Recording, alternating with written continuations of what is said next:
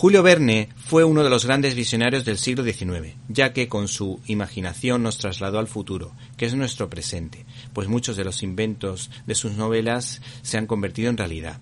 Cada vez que me he acercado a alguna de sus novelas ha supuesto un cambio en mi vida.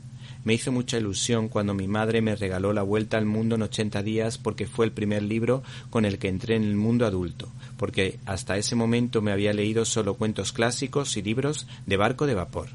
La segunda incursión fue Viajando a la Luna con Julio Verne, mientras que la tercera, Miguel Strogoff, volvió a reintroducirme años más tarde en el apasionante mundo de la lectura, afición que ya nunca he dejado.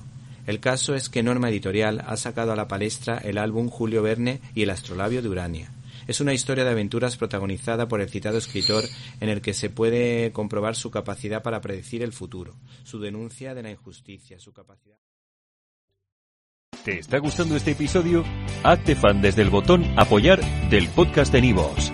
Elige tu aportación y podrás escuchar este y el resto de sus episodios extra. Además, ayudarás a su productor a seguir creando contenido con la misma pasión y dedicación.